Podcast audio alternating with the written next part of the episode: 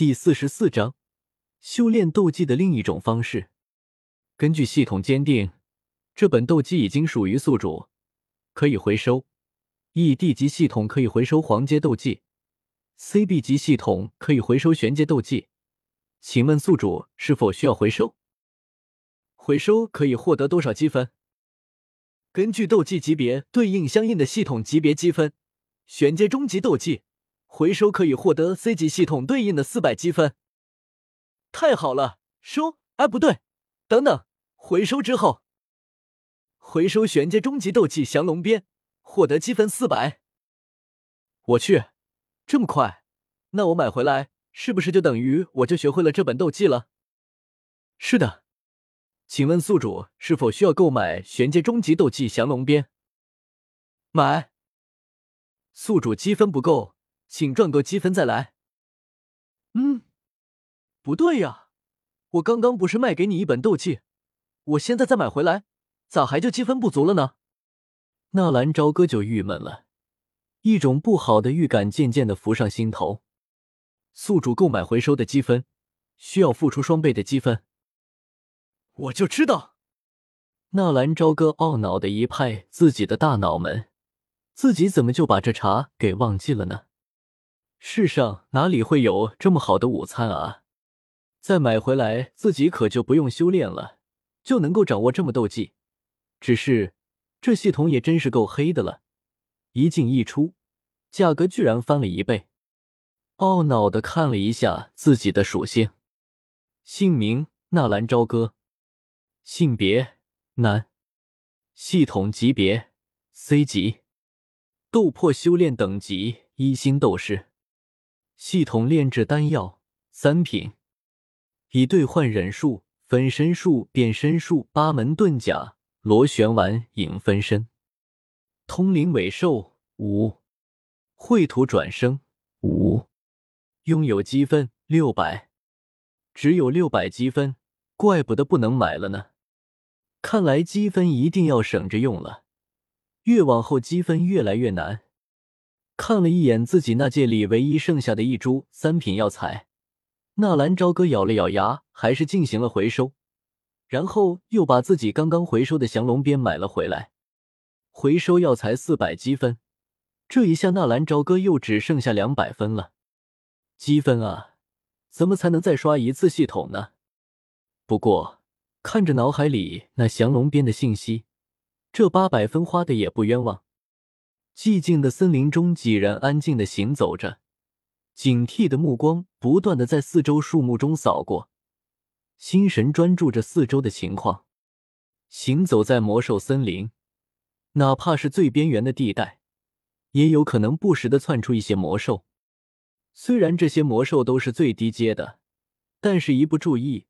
还是有可能在阴沟里翻船。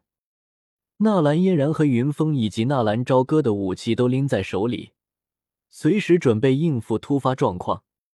在魔兽森林里已经行走了十天，这十天的时间，让几人从一无所知、初出茅庐的花朵，经历了简短的磨砺，也从第一次应付魔兽的手忙脚乱，到现在的一个眼神、一个动作都能传递一些信息。也能从各自的眼神中识别一些代表危险与安全的信号，即便是作为七星大斗士的葛叶，也不敢有所大意，一直吊在几人的身后。立！就在众人凝神戒备的时候，天空传来一声鸣叫：“大家小心，是一阶魔兽蓝鹰！”纳兰嫣然轻声呼喝。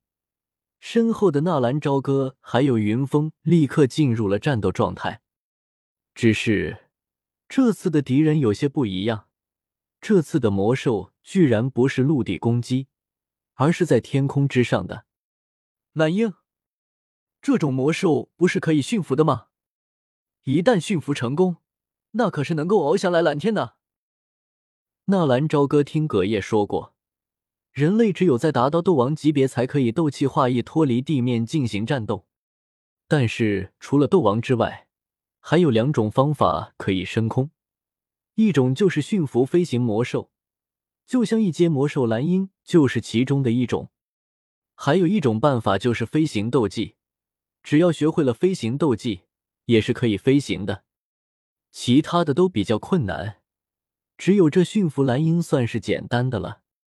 不要想着驯服蓝鹰，这种魔兽虽然可以驯服，但是也需要花费很大的时间、精力，而且这种魔兽记仇，一旦被他盯上，不死不休的。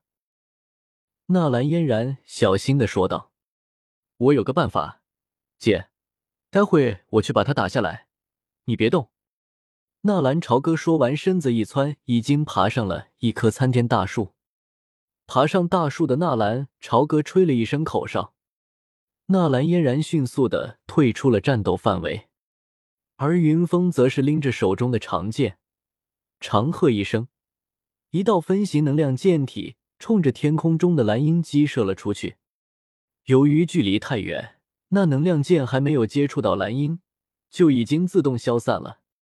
也正是因为云峰的动手，让纳兰鹰看准了时机，一声厉叫，冲着云峰就俯冲了下来。蓝鹰之所以叫蓝鹰，并不是因为它是蓝色的，而是因为它只有爪子和喙是蓝色的。那蓝色的爪子坚硬无比，可以轻易的破开一名斗者的防御。但是这蓝鹰也有一个缺点，就是俯冲下来之后一击不成。在飞上天空的时候，就是它最大的弱点。那蓝鹰冲下来的速度虽然很快，但是云岚宗的飞絮身法也不是吃素的。一直等到蓝鹰冲到自己的头顶，云峰一个虚晃，轻轻松松的避了过去，一爪不成功，蓝鹰锋利的爪子直接爪在了旁边的一个大树上，立刻树皮翻飞，那棵大树居然被他给抓了一小半下去。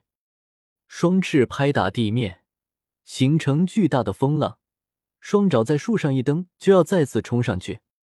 就在纳兰英刚刚离开地面的时候，纳兰朝歌从树上一跃而下，整个人正好跳到纳兰英的正上方，同时手中的鞭子瞅准机会，对着下方的蓝鹰就抽了出去。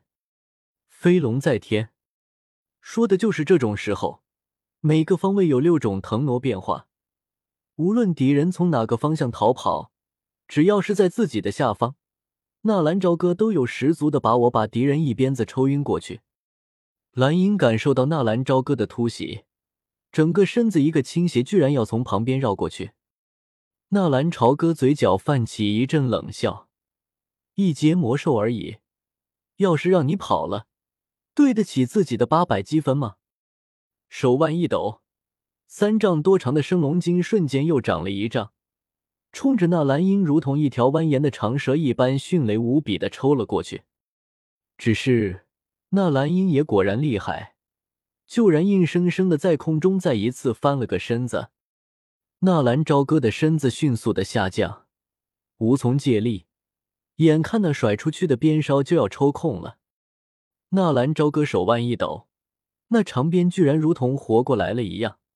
在空中诡异的拐了一个弯，他正中那蓝鹰的后脑，在鞭梢接触到蓝鹰的一瞬间，纳兰朝歌体内的斗气迅速的冲进了蓝鹰的体内，啪嗒一下，在空中的蓝鹰直接跌落了下来。